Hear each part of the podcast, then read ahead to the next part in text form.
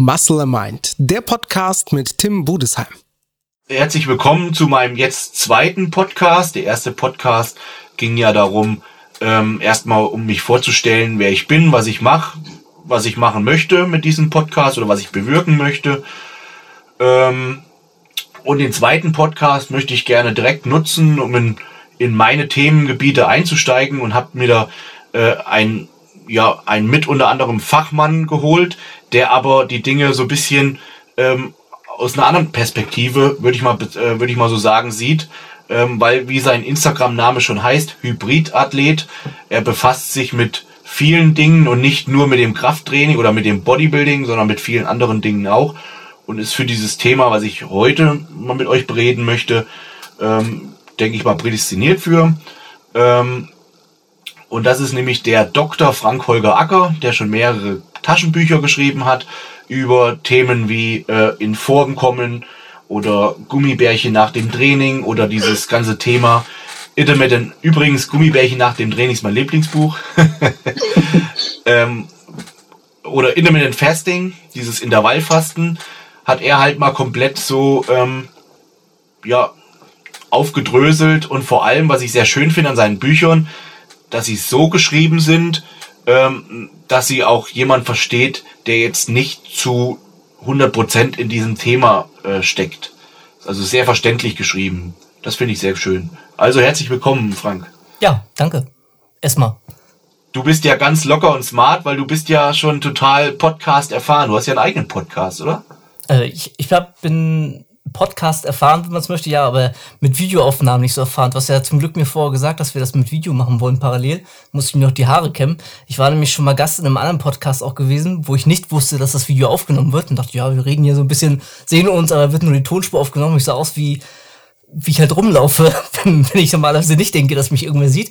Und äh, zumindest die Haare jetzt nochmal gekämmt. Aber ansonsten, ja, ähm, Podcast mache ich tatsächlich seit Ende 2016 schon, also lange bevor das alles ähm, so den Hype jetzt langsam angefangen hat. Und ich sag mal, wer mich jetzt noch nicht kennt, dann weiß man, wie gut ich das mache oder wie erfolgreich, nämlich gar nicht oder wie auch immer man das sehen will. Ähm, es hatte begonnen gehabt damals mit einem kleinen Spaßprojekt, da warst du ja damals auch mal äh, zu Gast gewesen, tatsächlich in einem Special. Ähm, das hieß Dünn und Dünner. Das hatte ich zusammen mit jemand anderem gemacht gehabt, mit dem Heiko. Lieben Gruß an dieser Stelle. Und da haben wir halt, ja, so ein bisschen, was so in der Fitnessszene passiert ist, uns darüber unterhalten, wie unser Tag war, sag ich mal, so ein bisschen dummes Zeug erzählt. Und habe dann aber auch schon vor zwei Jahren inzwischen oder vor zweieinhalb Jahren was Fachlicheres begonnen, sag ich mal in Anführungsstrichen. Und äh, das läuft aber inzwischen seit zwei Jahren komplett nur hinter der Patreon-Paywall. Also diejenigen, die Podcasts hören, die werden Patreon sicherlich kennen. Das ist quasi so, ein, so eine Bezahlplattform. Da bezahlt man einen Künstler für äh, so zwei Dollar, fünf Dollar, wie auch immer, steigst du da ein und dann kriegst du da halt Bonusinhalte, die sind halt nicht öffentlich für andere. Genau, und da mache ich inzwischen meine Podcasts hinter, weil das einfach auch so ein, so ein Zeitabwägen einfach ist, so ein bisschen. Ne? Also so ja. viele Texte, die entscheidend sind von mir ja. auch geschrieben. Und äh, eine Familie habe ich auch noch und einen richtigen Beruf habe ich auch noch. Und dann ist am Ende des, Ende des Tages immer so viel Zeit, also wenig Zeit übrig, so rum. Mehr ja. Zeit wäre schöner. Immer Wahnsinn, wie schnell der Tag immer so rumgeht, wenn man zu tun hat, so, ne? Ja. Ja, und ich habe, ähm, ich war komplett ähm, Outsider von den ganzen Sachen. Ich bin immer jemand, der immer relativ spät auf so einen Zug immer aufspringt, auch mit dem YouTube. Ähm, eigentlich muss man sagen, leider ähm, wenn man zum Beispiel bei YouTube schaut, wenn ich vor einigen Jahren YouTube begonnen hätte, also als auch meine Karriere so richtig so lau seinen Lauf genommen hat, meine ersten internationalen Wettkämpfe, dann damals habe ich so eine Reise nach Miami gemacht, was dann von so einem Reporter gefilmt wurde, von damals von Body Extreme. Ähm, und wenn ich das alles selber dokumentiert hätte über YouTube und so weiter, und damals gab es das ja so noch gar nicht in diesem Ausmaß, ich glaube, dann wäre ich auf der Basis zumindest schon einige Schritte weiter gewesen. Aber ich bin dann immer so eine Schlafmütze und äh, springe immer erst zu spät auf, wobei ich sagen muss, dass ich mich immer sehr, sehr stark auf meinen Sport konzentriert habe und wenig auf dieses, ja, ich nenne es mal Marketing drumherum. Ähm, das war mir immer und bis heute noch immer wichtiger. Ähm, natürlich ist es auch irgendwann so, dass man, ähm, wenn man gewisse Sachen erreicht hat, dass man das auch gerne so teilen möchte mit seiner Community. Natürlich gehört auch dazu, dass man in diesem Zusammenhang auch ein bisschen Geld verdienen kann, ähm, aber dass man sich eben auch eine Fanbase aufgebaut hat und ich habe wirklich, Gott sei Dank, muss ich sagen, eine sehr tolle Fanbase. Also ich habe wenige da drinnen, wo irgendwelche dummen Kommentare geschrieben werden, sondern ich habe wirklich viele, viele sehr treue Follower, die mir immer wieder schreiben, hey, ich verfolge dich seit 2010 oder so.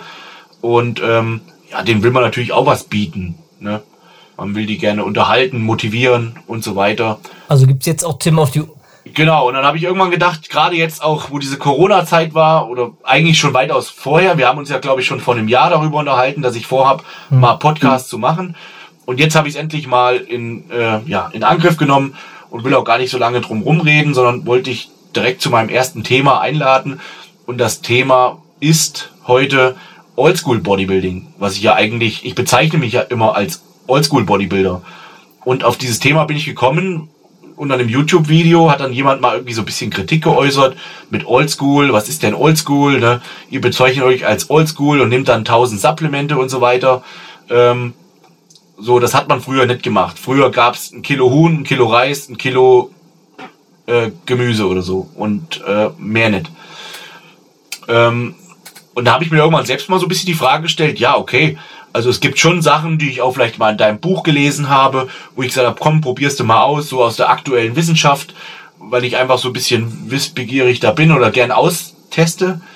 Ähm, und habe mir dann selber schon ab und zu die Frage gestellt, wenn ich jetzt so Neuerungen ausprobiere, bin ich dann noch so ein klassischer Oldschool-Bodybuilder? Darf ich mich dann noch mit, mit Größen wie Markus Rühl und so weiter oder ähm, wen gibt's da noch alles so? Ich sage jetzt mal, Matthias Botthoff ist ja auch eher oldschool und mit diesen ganzen anderen Größen, die immer ähm, oldschool propagiert haben. Darf ich mit denen dann noch messen quasi? Wie siehst du denn die Sache? Also die Zeit mit Schwarzenegger, ähm, so die goldene Ära des Bodybuildings ja.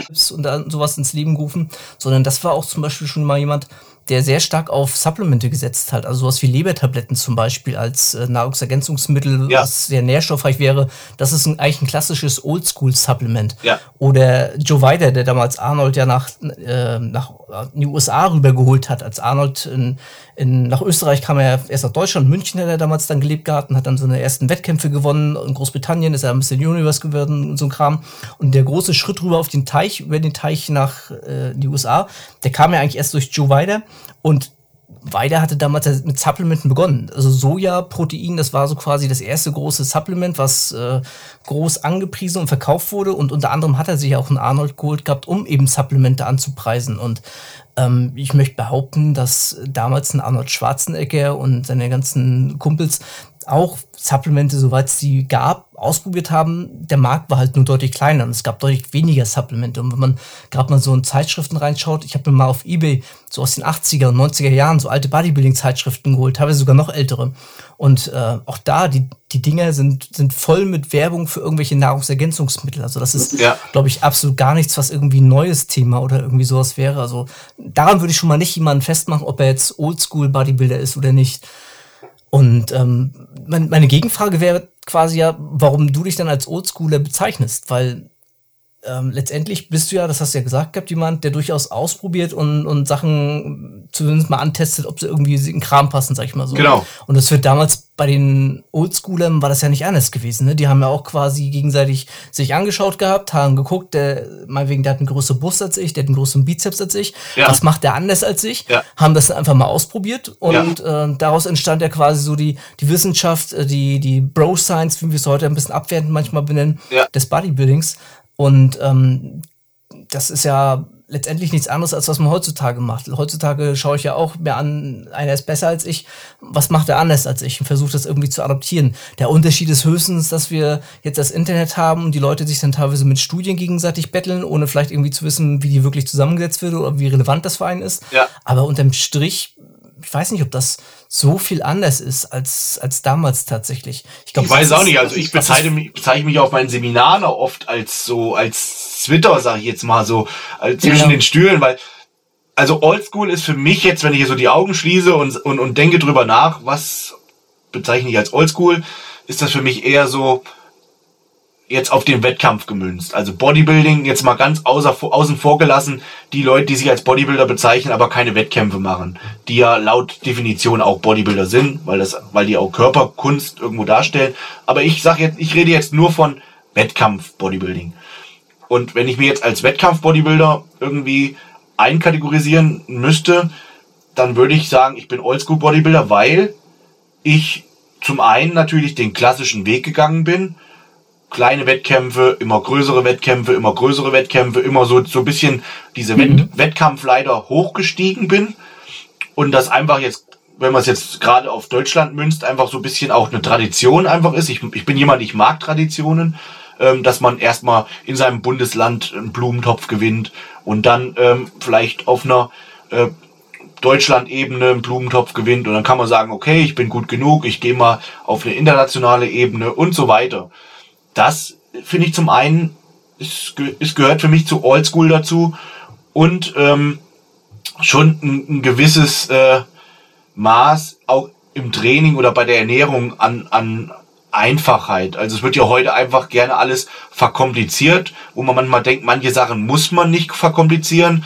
Ähm, und ich esse zum Beispiel in der Diät äh, von Anfang bis Ende fast nur die gleichen Lebensmittel. Es sind vielleicht zwei, eine Handvoll, äh, zwei Hände voll, vielleicht so 10, 15 Lebensmittel, ähm, lass es 20 sein, die ich vielleicht komplett in der, in der Diät esse. Das heißt, ich habe einen Plan, den rechne ich mir einmal aus und da stelle ich dann mal um, ob ich mal irgendwie rotes oder grünes Gemüse esse. Aber ansonsten mache ich da jetzt nicht noch mit, ähm, mit diesen ganzen Deload und High Carb und Cheat und hast nicht gesehen, sondern ich ziehe das dann durch und am Ende stimmt das Ergebnis. Und das in Summe, diese Sachen in Summe, jetzt noch um kurz hinzuzufügen, auch das Training. Ich äh, trainiere einen Trainingsplan, stelle da mal hin, hin und wieder mal ein paar Sachen um, aber ansonsten mache ich da jetzt nicht äh, länger die Rotatorenmanschetten warm, wie dass ich Seitheben mache oder sowas. Und das würde ich in Summe als Oldschool bezeichnen. So. Da ist eine gute Frage. Ist das Oldschool oder bin ich da schon auf der New School Schiene? Aber ich finde, das finde ich tatsächlich schwierig, weil ähm, also es sind tatsächlich drei verschiedene Sachen. Ne? Also mal das erste, dass du diesen Weg beschreitest, das glaube ich, hattest du ja auch schon mal in einem Video angesprochen gehabt, und da gab es ja durchaus ein bisschen Reaktion auch im Internet und ähm, fand das teilweise, mh, da sind auf eine sehr unangemessene Art und Weise Meinungen aufeinander geprallt. Ich kann auf der einen Seite verstehen, wenn Leute sagen, ich möchte nicht mehr diesen alternen Weg gehen mit, ich muss einen Blumentopf erstmal gewinnen und das irgendwie so früher gemacht haben, vor zehn Jahren, aber inzwischen sind andere Möglichkeiten und so weiter. Ich nutze das. Ich kann aber ganz genauso verstehen und ich bin auch immer jemand, der ein Freund davon ist, so Schritt für Schritt zu gehen, weil ansonsten gerät man ganz schnell ins Stolpern im Leben und erstmal einen Schritt nach dem anderen zu gehen und ähm, gewissen, gewisse Art von Demut und Bescheidenheit schaden einem ganz selten eigentlich bloß, vor allem wenn du immer dich weiterentwickelst. Ja. Das heißt, äh, wie du es selber beschreibst, erstmal mit kleinen Wettkämpfen vielleicht beginnen und zu schauen, wo man steht. Das halte ich auch nicht unbedingt für das Verkehrteste. Ich kritisiere aber auch Seite- niemanden, der, der jetzt Ja. sofort den großen Ja. Weg geht oder so. Das ist halt der Unterschied. Das wird halt oft falsch aufgefasst. Also, Genau. wenn jemand sagt, er ist gut und er hat das große Ziel, jetzt ähm, irgendwann mal auf dem Olympia zu stehen und macht jetzt, geht jetzt direkt den großen Weg, ohne diesen ganze Vorgetrampel, dann ist das auch in Ordnung. Dann ist das einfach nur nicht meinem Geschmack entsprechend. Wobei ich das zum Beispiel fände ich auch schwer, das zum Beispiel als Oldschool-Definition mit reinzunehmen. Aus dem einfachen Grund, diese Wettkampfstrukturen, die wir heutzutage haben, die gab es ja vor, vor 40, 50 Jahren ja gar nicht. Also da, da sind die beim, beim Mr. Universe teilweise mit fünf Leuten irgendwie an den Start gegangen oder irgendwie sowas, weil es gab einfach viel Da recht, ja. Athleten. Ne? Das stimmt. Das ja, hat sich ja ganz stark verändert. Ähm, Ernährung weiß ich nicht, ähm, ob sie damals auch so, ich, ich nenne es mal stumpf, Ja. wenn ich es ausdrücken darf, ähm, ob die damals auch so stumpf rangegangen sind. Ähm, man hat ja teilweise wirklich Sachen anders gemacht. Die Leute waren ja auch weicher, die waren ja auch schlechter in Form. Ne? Wenn wir mal so an dieses Oldschool denken, dann hatten die ja, die hatten keine Beine gehabt, die waren glatt gewesen in den Beinen. Da äh, siehst du heute auf einer Regionalmeisterschaft, die da auf dem fünften Platz haben die Leute mehr Einschnitt in den Beinen als äh, früher auf der Olympiabühne. Ich betreibe gerade ein bisschen, aber dass man mal so eine Relation dazu hat. Ähm, glaube, da hätte man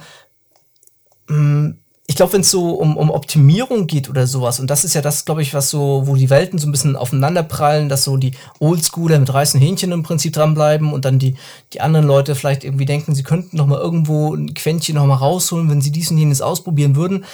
Ich glaube, da ist manchmal so das Problem eher, dass man nicht bereit ist, erstmal in Ruhe zu machen, erstmal ein Ergebnis abzuwarten und erstmal Erfahrung zu sammeln. Und Ja. viele Leute, glaube ich, würden ganz stark davon profitieren, wenn sie oldschool-mäßig erstmal äh, was machen würden, ähm, ob es dann wirklich mit, nur mit reißen Hühnchen sein muss oder ob man vielleicht ein bisschen Abwechslung, das ist ja erstmal hingestellt. Aber wenn sie erstmal einen Weg einfach stumpf erstmal durchziehen, Erfahrung sammeln und dann eben schauen, wo kann ich dran schrauben und nicht irgendwie auf dem Weg schon zehnmal versuchen, jedes Mal den Kurs zu ändern, weil dann kommst du nicht an. Das ist ja wie ein Kapitän mit dem Schiff. Ne? Der, der muss ein Kapitän setzt ja auch erstmal einen Kurs und, und, und lenkt nicht 20 Mal noch hin und her zwischendurch.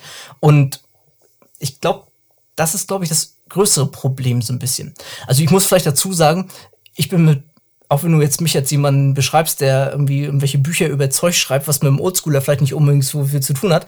Ich bin mit dem Bodybuilding ja auch in Berührung gekommen äh, vor über 20 Jahren, wie man es heutzutage als Oldschool bezeichnen würde. Das heißt, ich habe damals einen Onkel gehabt, der ist auf regionalen Meisterschaften ist er gestartet. Für mich waren Bodybuilding Reis, Hühnchen, Magerquark und ein Weight Gainer irgendwie noch, den er sich irgendwie ja. reingerührt hatte. Das, äh, das war für mich wie ein Bodybuilder sich ernährt und habe äh, die die Sportrevue und die, die Flex habe ich nicht gelesen, die Sportrevue habe ich gelesen und äh, halt ja, komme aber sportlich gesehen selber aus dem, aus dem Ring. Ähm, du hast ja gesagt gehabt, dass ich verschiedene Sachen im Prinzip ausprobiere. Genau. Ich glaube, das ist der, der größere Unterschied, oder warum ich heutzutage viele Sachen anders sehe. Ich komme halt mehr aus einem anderen athletischen Bereich, habe aber trainiert am Anfang auch ganz stumpf wie, wie ein Bodybuilder mit mit äh, Fünfer-Split und reißen Hühnchen gegessen und keine Ahnung was und äh, habe erstmal Erfahrungen gesammelt und das funktioniert bis zu einem bestimmten Punkt oder eben auch nicht, aus unterschiedlichen Gründen aber Erfahrung erstmal sammeln und nicht irgendwie 20.000 Mal schon vorher was ändern und in der Angst irgendwie was falsch zu machen. Ja. Das wird vielen, vielen Leuten helfen, glaube ich, ohne dass das irgendwie herablassen oder, oder irgendwie so nach dem Motto, ich weiß es besser oder irgendwie sowas. Ja. Fehler machen. Einfach mal keine Angst davor haben, Fehler zu machen. Das, glaube ich, wird gut tun. Finde ich aber auch und gut. Dann, man, aber, aber diese auch, Erfahrung kann man halt auch nur sammeln, wenn man erstmal einen etwas einfacheren Weg geht, weil man einfach diesen Erfahrungsschatz ja. hat man ja vorher nicht. Und, und, und die meisten, denke ich mal, heutzutage, die, die versuchen sich erst einen riesen Erfahrungsschatz aufzubauen, ohne die Erfahrung dabei gemacht zu haben. Ja. Es gibt ja so einen schönen Spruch, den, den führe ich auch mal wieder gerne an von, ähm, äh, wie heißt der, Neil, äh, der, der Trainer von, Neil von William Bund, Neil Hill, Neil Hill hat ja mal gesagt gehabt, ähm, Mileage without Knowledge without mileage is Bullshit. Also sprich, Wissen ohne Erfahrung ist für einen Arsch auf Das ist auch so, ja.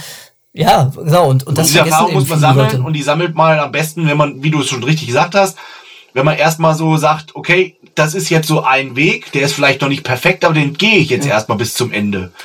Und äh, manche gehen halt den Weg und vorher kommen 25 Kreuzungen, wo sie erstmal abbiegen und irgendwann haben sie sich verlaufen und, und finden das Ziel gar nicht mehr, weil sie einfach vor lauter Wegen gar nicht wissen, wo, wo sie lang gehen sollen. Und das ist halt oft ähm, das ist oft das, was ich auch halt auch höre von den richtigen klassischen Oldschoolern so, die, mit denen ich auch befreundet bin. Ich sage jetzt mal ein Heiko Kalbach oder ein Markus Rühl und wie sie alle sind, wenn ich mich mit denen unterhalte, ähm, dann kommt, kommen immer genau diese Argumente. Die machen heute dies und das und jenes, ähm, statt sie erstmal eine Sache durchziehen und sich erstmal diese Erfahrung sammeln. Ne?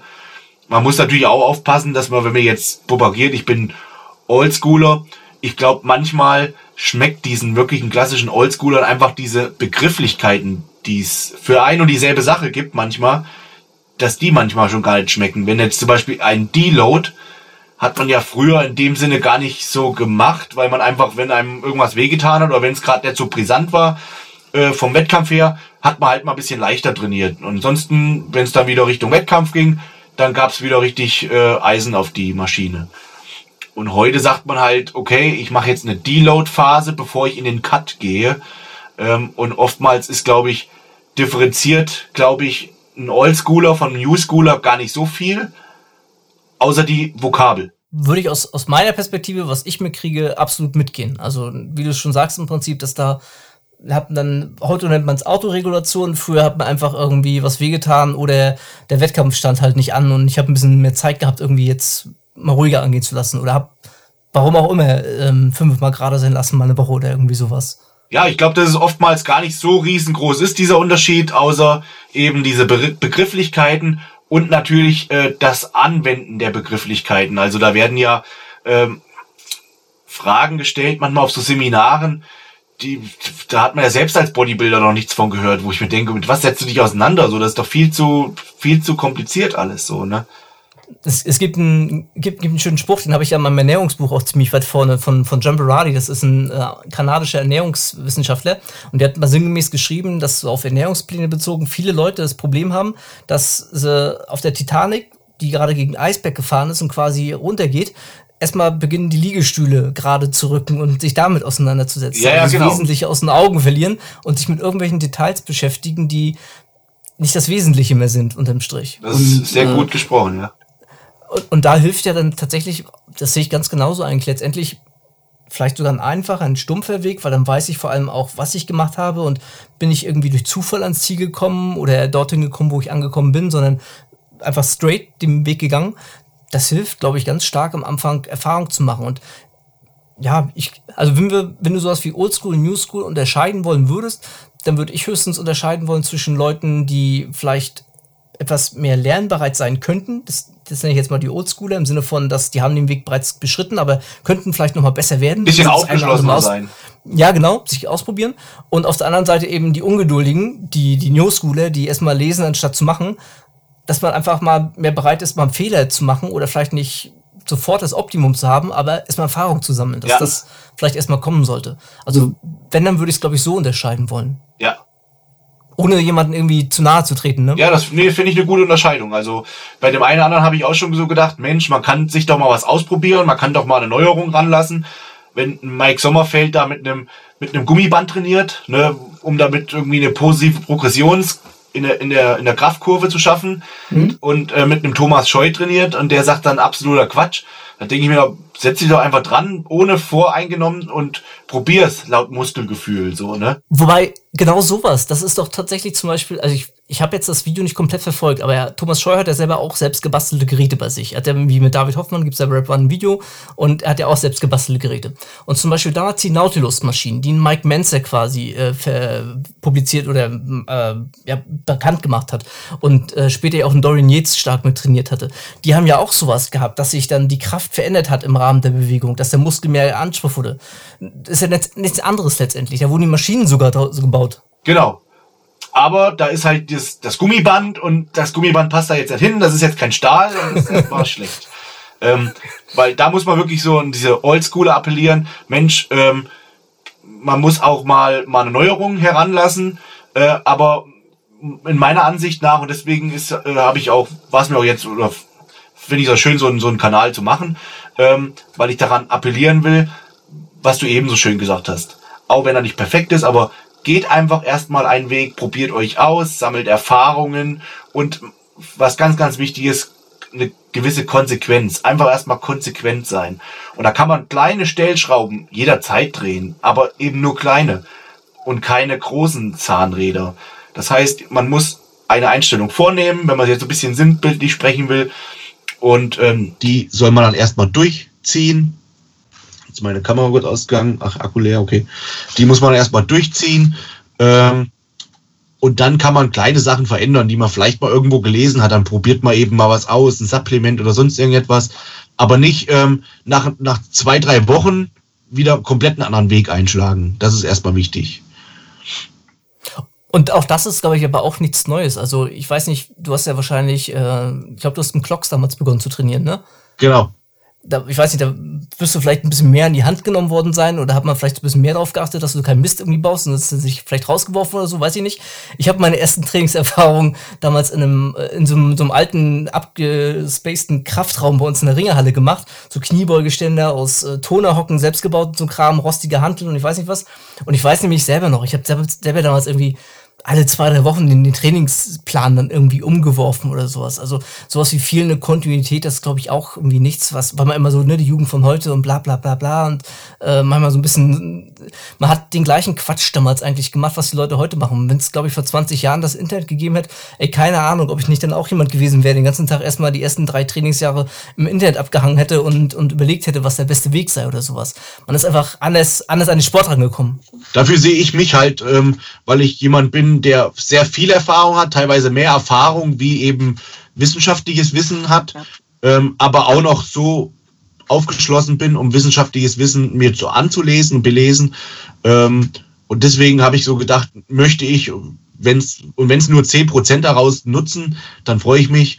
Ähm, appellieren daran, dass man eben diese Fehler nicht macht, sondern man kann ja ein paar Leuten, sagen wir mal, man kann sich ein paar Bücher kaufen, man kann ein paar Leuten folgen und dann immer so ein bisschen mit, mit Augenmaß die Sachen betrachten, umsetzen, für sich selbst so ein bisschen entscheiden, bringt das was und eben, äh, ich sage immer so ganz schön, äh, ich sage immer so schön, dass die Ernährungswissenschaft immer alles sehr, sehr undankbar ist. Das heißt, du musst das wirklich mindestens drei, vier, fünf Wochen durchziehen, bevor du überhaupt, überhaupt eine Kleinigkeit spürst und merkst. Das ist alles ein Prozess, der dauert Ewigkeiten. Wenn ich manchmal jemanden coach und der sagt dann nach drei Wochen, ja, was machen wir jetzt? Sag ich, hm, wie, was machen wir jetzt? Du hast doch gerade erst, wir haben doch gerade erst umgestellt. Ja, schon wieder drei Wochen her. Das bringt doch nichts. Du musst das einfach, das dauert länger. Du musst das länger umsetzen und vor allem konsequent und sich nicht selbst veräppeln.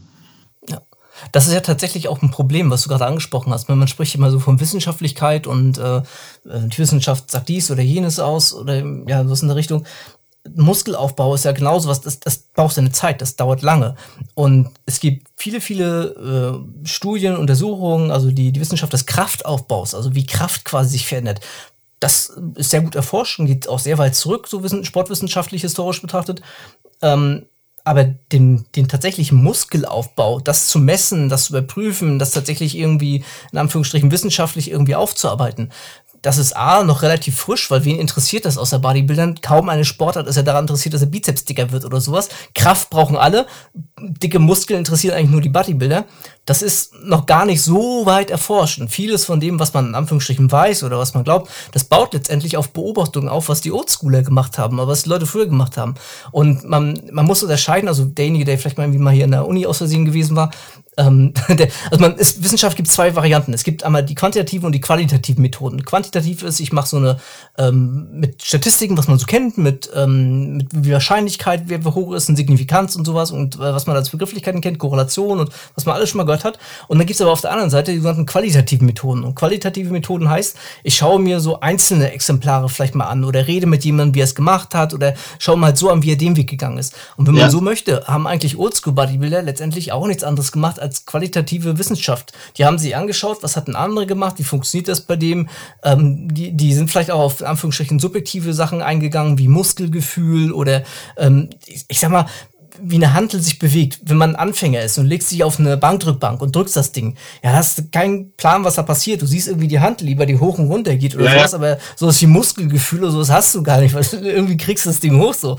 Und ähm, sowas zu entwickeln und sowas auch einschätzen zu können, das ist halt total schwierig in irgendwelchen äh, Studien, wo ich irgendwie 15 Sportstudenten äh, die zusammensammle und die einfach mal irgendwas machen lasse und da wirklich in den Kopf reinzugucken, in die Mus äh, spüren die, die Muskel so, wie es ein Bodybuilder dann spüren würde, wie es vielleicht 15 erfahrene Bodybuilder umsetzen würden. Da vergleicht man teilweise Äpfel mit Birnen und, und das ist schwierig tatsächlich. Also das vielleicht auch nochmal so zur, zur Einordnung, wenn Leute immer so nach wissenschaftlichen Ergebnissen oder Erkenntnissen äh, danach streben und auf der anderen Seite dann vielleicht belächeln, was ein Oldschooler den versucht zu erklären oder wenn sich, wie hast du Markus Rühle oder äh, Matthias Botthoff hinstellen, die halt Erfahrung haben und halt äh, ja, die, die haben sich das ja auch nicht ausgedacht. Die haben ja genauso von irgendwelchen anderen Leuten gelernt und die wiederum haben von Leuten vorher gelernt gehabt. Das ist ja viel Wissen, was weitergegeben wurde, was eben nur nicht irgendwie auf Papier gebracht wurde, sondern jetzt nicht im Sinne von Märchen und Mythen weitergegeben, sondern was einfach eine kleine Gruppe, eine Subkultur, die Bodybuilder, was